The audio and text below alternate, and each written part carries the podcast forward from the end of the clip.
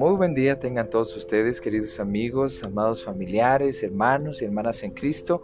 Es siempre un gusto, un honor poderles saludar a través de esta plataforma, a través de este medio y poder llegar hasta sus hogares, hasta el lugar en donde ustedes se encuentren para meditar la palabra de Dios juntos. Para mí, de veras, me siento muy entusiasmado porque esta pandemia, a pesar de todas las vicisitudes, dolores, tristezas que está provocándonos, sin embargo también nos ha dado una oportunidad y es volvernos al Señor y es buscar al Señor con todo nuestro corazón. Y precisamente por eso he estado compartido, he estado compartiendo, perdón, estos, estas reflexiones y bueno, ya estamos por concluir la carta del apóstol Pablo a los Efesios. Desde el primer capítulo hasta este momento hemos avanzado con la gracia de Dios aprendiendo de ella precisamente. Y estamos en esta sección llamada la armadura de Dios en las escrituras, Efesios capítulo 6 versículos del 10 al 20, que es una porción muy conocida. Y, bueno, voy a leer eh, del versículo 14 al versículo 20. Versículo 14 al 20 de Efesios 6. Dice así. Estad pues firmes, ceñidos vuestros lomos con la verdad y vestidos con la coraza de justicia, y calzados los pies con el apresto del Evangelio de la paz sobre todo, tomad el escudo de la fe, con que podáis apagar todos los dardos de fuego del maligno, y tomad el yelmo de la salvación y la espada del Espíritu, que es la palabra de Dios, orando en todo tiempo, con toda oración y súplica en el Espíritu, y velando en ello con toda perseverancia y súplica por todos los santos, y por mí, a fin de que al abrir mi boca me sea dada palabra para dar a conocer con denuedo el misterio del Evangelio, por el cual soy embajador en cadenas que con denuedo hable de él como debo hablar. Esta es la palabra del Señor y precisamente en estos versículos ya hemos visto a lo largo de estas reflexiones pasadas, pues cada una de, estas partes integrantes de la armadura.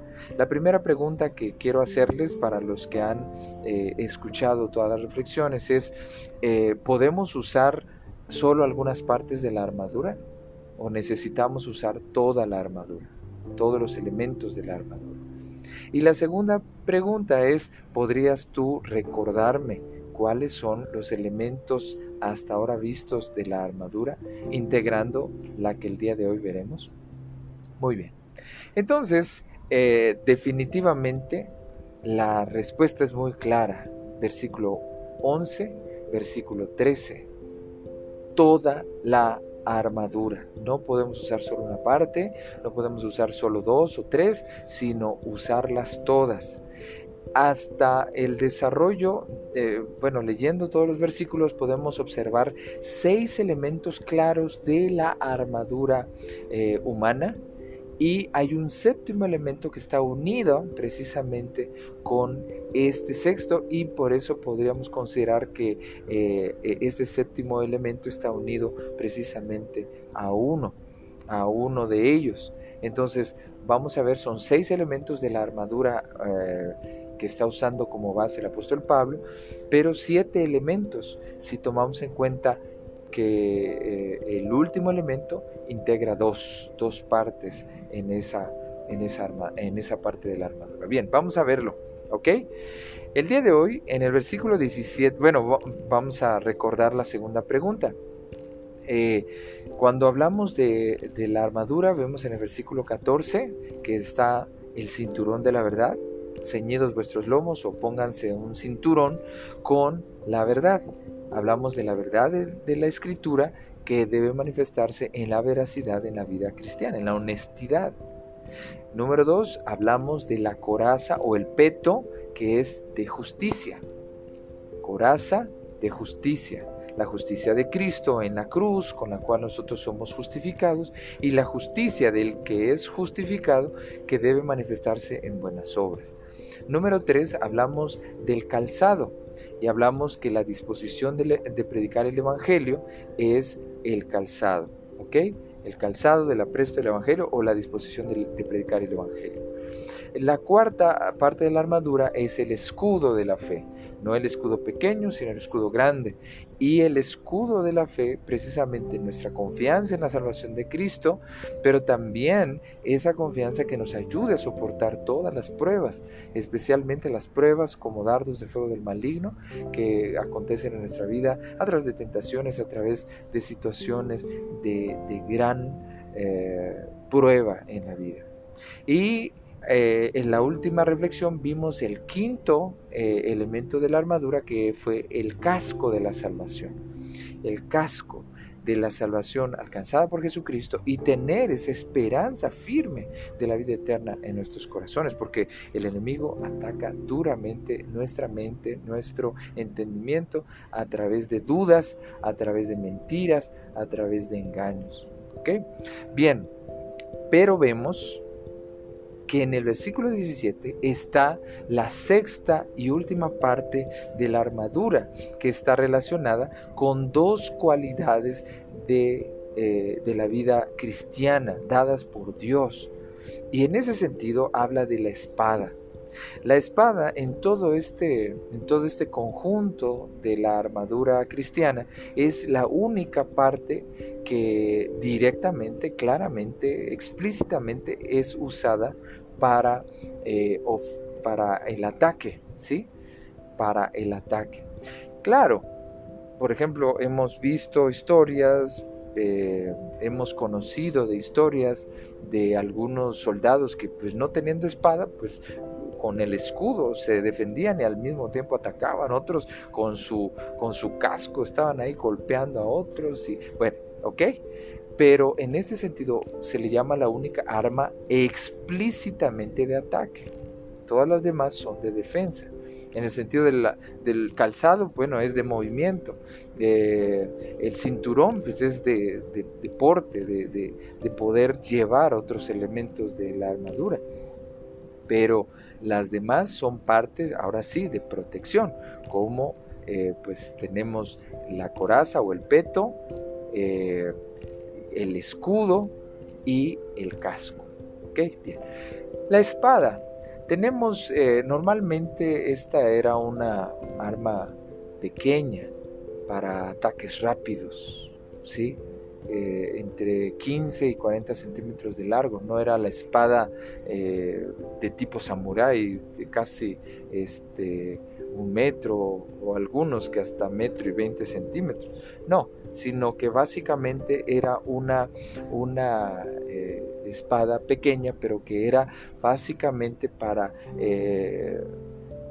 ejecutar rápidos movimientos, una espada pesada y grande que vemos en, los caballeros templarios, por ejemplo, de la época de las cruzadas, o los eh, caballeros de la mesa redonda. Bueno, si han visto ustedes películas que de, la época medieval, verán una espada enormemente grande.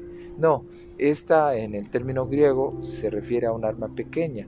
Eh, básicamente para defenderse rápidamente, pero sobre todo para ataques rápidos, ¿ok? Precisa y eficaz.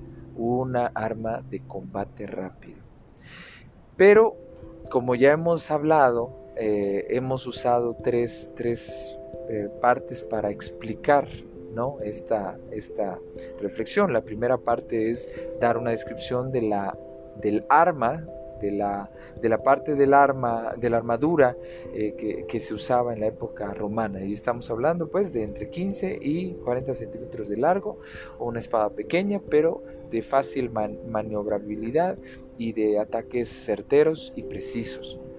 Pero en segundo lugar, cuando dice el apóstol que es la, palabra, la espada del Espíritu, no es una espada que nosotros tengamos, no es una espada que nosotros forjemos, no es una espada que nosotros hagamos, pues. Es la espada que viene del Espíritu, la que nos da el Espíritu. Y tristemente hemos olvidado que, que, quiere decir que viene del Espíritu. ¿Sí? Se nos ha ido la, la idea tremendamente y nos hemos quedado con una, una visión equivocada de esa arma que nosotros hacemos. Y, no, no, es así, no es así. Es precisamente una eh, espada que da el Espíritu, que no la tienes tú, que no la logras tú, que no la forjas tú o la haces tú, viene del Señor. Y aquí es donde debo hacer énfasis, hermano. Debo hacer un énfasis claro. Esta espada no es mi espada, no es tu espada, no es la espada del pastor, no es la espada de la iglesia, es la espada del Espíritu. Es lo que el Espíritu hace. ¿Sí? Es lo que el Espíritu tiene, es el poder que el Espíritu da. No nosotros. Eh, hay, hay personas que cuando han sido atacadas por el demonio atacadas por el diablo, recordemos que los exorcismos son reales, hermano. Ciertamente no podemos ver al diablo como, como este, eh, todopoderoso y que tiene todo el control sobre todas las cosas. No, pero tampoco debemos caer en, en, las mentiras de la modernidad que hacen ver al, al, diablo como un ser mítico, personificación de la maldad, pero que no existe. No, sí existe. Existe los demonios, existe la lucha espiritual contra ellos y en muchas ocasiones en las iglesias, entre los creyentes, de una u otra manera se ha de manifestar el diablo a través de circunstancias, a través de personas, a través de pruebas, a través de tentaciones fuertes, pero también a través de un ataque espiritual claro y directo.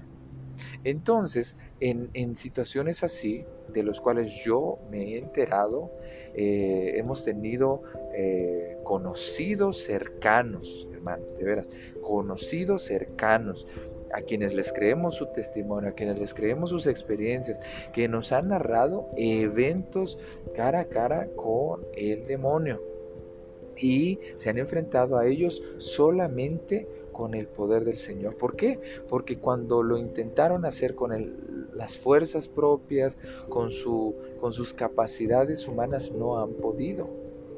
Y bueno, si algún momento eh, pudiéramos hablar acerca de ese tipo de experiencias, pues lo, pudiéramos platicar. Pero eh, coinciden los relatos de muchos hermanos de otras partes del mundo con los eh, amigos y familiares que han tenido ese tipo de eventos y circunstancias cercanas a nosotros. coinciden, uno, que las que, la lucha contra el enemigo se, nota totalmente diferente. No es eh, como han pensado muchos al criticar el Nuevo Testamento que, eh, por ejemplo, la epilepsia era un ataque demoníaco. No, no, la epilepsia es epilepsia, es una enfermedad física. La posesión demoníaca es otra cosa. Dos, las personas que son poseídas tienen características sobrehumanas, no son sus características normales.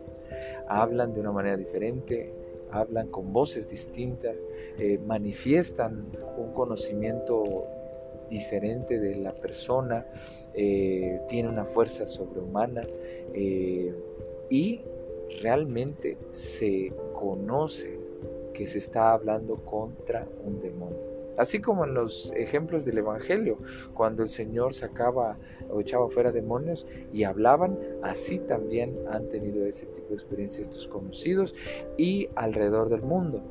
¿sí? Bueno, pero hay una circunstancia muy interesante, que cuando ellos han querido enfrentar al, demonio con eh, sus capacidades, con sus conocimientos eh, bíblicos, con sus eh, con agua bendita, con cosas humanas, los han, les han dado una correteada.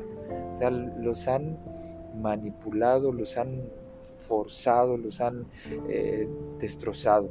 Y el apóstol Pablo señala también una característica precisamente de eso, que cuando él se enfrentó a algunos demonios, eh, primeramente se enfrentaron unos eh, exorcistas ambulantes y a ellos a ellos sí les dieron una, una golpiza muy fuerte, dice Hechos, el libro de Hechos. Bueno, entonces, ¿a, qué voy con esto? Que cuando se han enfrentado al demonio, la única manera verdaderamente eh, efectiva de hacerles frente es solamente la palabra de Dios, es solamente leer la escritura, cantar de la escritura, es señalar a las palabras del Espíritu Santo, nada más. si tú hablas de tu doctrina, si tú hablas de tu, tu poder personal, de tus cualidades, no, te, te va a mandar a volar. ¿Por qué? Porque la única espada que hace frente al enemigo con, con un ataque claro, preciso, directo, es la Biblia, la palabra de Dios, las escrituras. Pero aquí viene el, el, otro elemento que está integrada a la espada del Espíritu. Y podemos decirlo así, que es esa habilidad de manejo de la, de la espada para que uno verdaderamente tuviera éxito en un ataque eh, cuerpo a cuerpo contra otro, era saber manejar muy bien la espada. Desafortunadamente, eh, en algunas historias de guerras, por ejemplo, se ha notado el dominio eh, más amplio, más grande de un ejército contra otro. Si ustedes conocen la, leyenda de, de los eh, espartanos, de los 300 espartanos que hicieron frente al ejército de Darío, el, rey persa, pues ustedes pueden recordar una, una, interesante idea. Ellos eran solo 300 contra miles que traía Darío y sin embargo lo lograron detener un tiempo. Claro, no, no lo vencieron, pero sí lo lograron detener un tiempo. Eh, ya luego cuando Alejandro Magno también luchó contra Darío, fue un ejército menor que el de Darío, pero sabían manejar mucho mejor las armas, estaban en su ambiente, en su tierra, conocían perfectamente cómo atacar, eh, se, se prepararon perfectamente bien y entonces lo derrotaron. Así Alejandro Magno se hizo pues el, el, grande en ese sentido. Bueno, entonces aquí también se requiere que no solamente manejemos la Biblia como la espada del Espíritu de una manera eh, mecánica, de una manera eh, monótona, de una manera sin sentido. Es como usar la, eh, la espada sin saberla manejar. Entonces, versículo 18 dice, orando en todo tiempo. Esta parte está en gerundio.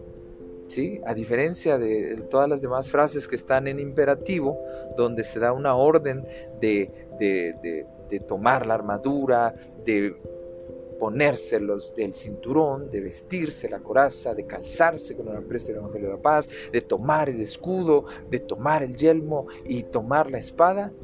Aquí dice orando. ¿sí? ¿Y cuál es la idea precisamente de esta manera de hablar? Precisamente cambia. ¿Por qué? Porque la idea es que en todo momento tenemos que llevar la espada. Todo momento, con toda la armadura, pero todo el momento la espada. Y para usarla se necesita la oración volvemos a las experiencias que, de las que hemos conocido y, de personas cercanas que tienen un testimonio honesto, que en sus experiencias ha habido mucha oración. Cuando eh, en una situación contaban la historia de enfrentarse a un joven, eh, la primera vez no pensaron que fuese una posesión. Y entonces al enfrentarse al enemigo y al darse cuenta de que no era cualquier cosa, invitaron a toda la iglesia a estar en oración y ayuno en ese día. Y a orar y a prepararse en oración y en, meditación de la palabra y enfrentaron al enemigo y pudieron eh, vencerlo en esa, en esa ocasión. Eh, la persona que estaba eh, poseída nunca se percató de eso, eh, no sabía qué estaba haciendo allí en ese momento ni qué había sucedido, pero la iglesia estaba orando, los hermanos que lo confrontaron tenían una tremenda, tremendo miedo, pero precisamente la oración hizo una gran diferencia. ¿Por qué? Porque la oración, hermanos, otra vez volvemos al punto medular de todo esto porque hemos comenzado desde el mes de marzo con esta pandemia y desde el 22 de marzo hemos desarrollado este ministerio de reflexión de la palabra con el propósito de orar, ¿sí? Pero el problema, hermanos, es que tenemos una perspectiva muy, pero muy mala de la oración. Porque consideramos que la oración es meramente repetir palabras, decir frases, este, eh, casi metódicamente, o más bien metódicamente monótono, nuestro tiempo de oración. Y no es así, hermano. No es así. Por eso hoy voy a nada más darles la introducción, pero mañana vamos a hablar un poco más acerca de la oración porque la oración se convierte como en la capacidad de manejar toda la armadura, pero particularmente la espada. ¿Sí? Porque todo ya lo traemos, eso es lo interesantísimo de esta, de esta metáfora de la armadura, ya lo tenemos, pero como ya les había mencionado, la espada es el único elemento, es el único elemento que puedes olvidar, ¿Por qué? Porque no te das cuenta de si lo llevas o no lo llevas, porque pues el cinturón te das cuenta rápido si lo llevas o no lo llevas, que lo puedes olvidar es otra cosa. Eh, eh, el escudo también puedes dejarlo en algún momento, pero también eh, te das cuenta que lo llevas. vamos a pensar en el casco también, pero la espada, el calzado, que no se diga, pero la espada, puedes llevar la vaina de la espada el, donde se pone la espada, pero estar vacía. ¿Ok? Entonces en ese sentido es como, como se insiste. La espada del Espíritu es la que debemos portar, pero para portarla no es meramente ahí como un niño que se pone a jugar con su espadita. Y a veces parecemos como niños inmaduros, eh, ingenuos y, bueno, en habilidades para enfrentar al enemigo, muy, muy ignorantes. Muy, muy, de veras, si no ingenuos, tontos. Porque pensamos que nuestra lucha es en un sentido y no entendemos que el enemigo se ha preparado y está buscando la manera de destruir. Entonces, hermanos, no caigamos, oremos, estemos pendientes, atentos a las necesidades nuestras de manera personal. Pero cuando, bueno, hoy quiero concluir simplemente con que debemos cambiar nuestra manera de entender la oración. La oración es como la habilidad de manejar la espada del Espíritu, que es el único elemento que podríamos olvidar, que podríamos olvidar, aunque no deberíamos, ¿verdad? Todo lo demás ya lo portamos, ya lo tenemos aquí como parte de nuestra vestimenta, pero la espada la podemos olvidar. Entonces la oración es esa parte de esta última parte de la armadura que nos ayuda a no olvidar que la palabra de Dios es precisamente esa única arma que tenemos para atacar a nuestro enemigo. Entonces, mañana veremos todas las características que se manejan desde el versículo 18 al 20 sobre la oración. Pero es muy importante, hermanos, no olvidar que la oración no debe ser meramente repetición de frases, orar por orar, orar sin sentido, sino buscar al Señor con todo, en todo momento, con petición y ruego.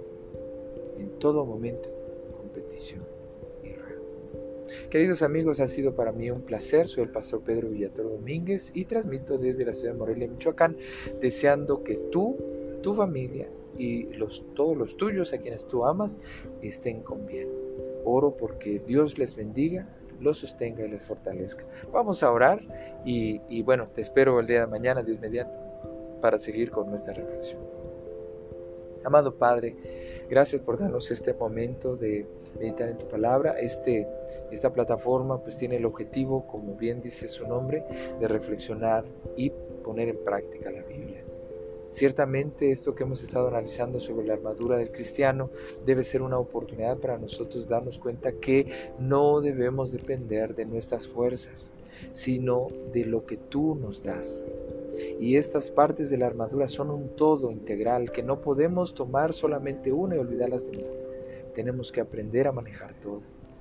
Y especialmente cuando hablamos de la escritura, no es meramente un conocimiento superficial, un conocimiento em, memorístico de la Biblia, sino un conocimiento eh, que se ha meditado, que se ha reflexionado, que se ha experimentado, que se ha vivido y eso es precisamente lo que nos sirve la oración. aprender a manejar las escrituras, aprender a manejar la armadura que nos has dado, todos los demás elementos también, pero sobre todo aprender a depender de ti y de tu poder, de la armadura y de las armas que tú nos has dado para luchar contra el enemigo y vencerlo. Perdónanos, Señor, por todas nuestras ofensas y fallas, y pecados, y ayúdanos a ser mejores hijos tuyos. Gracias por mis amigos, familiares, hermanos y hermanas en Cristo que me están escuchando y te ruego que tú les sigas sosteniendo siempre. Padre, te imploro por la salud de todo el mundo, porque haya pronto una cura para el COVID-19 y que haya también la posibilidad de poder vernos pronto, saludarnos y bendecir.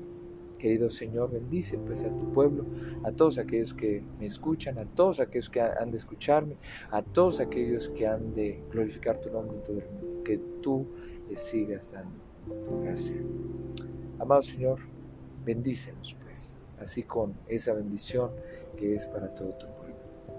Y ahora, mis amados hermanos, que la gracia del Señor Jesucristo, el amor de Dios nuestro Padre y la comunión del Espíritu Santo sean contigo hoy y siempre. Amén. Que Dios te bendiga, querido amigo, familiar, hermano y hermana en Cristo. Nos vemos hasta mañana, Dios mediante. Bye.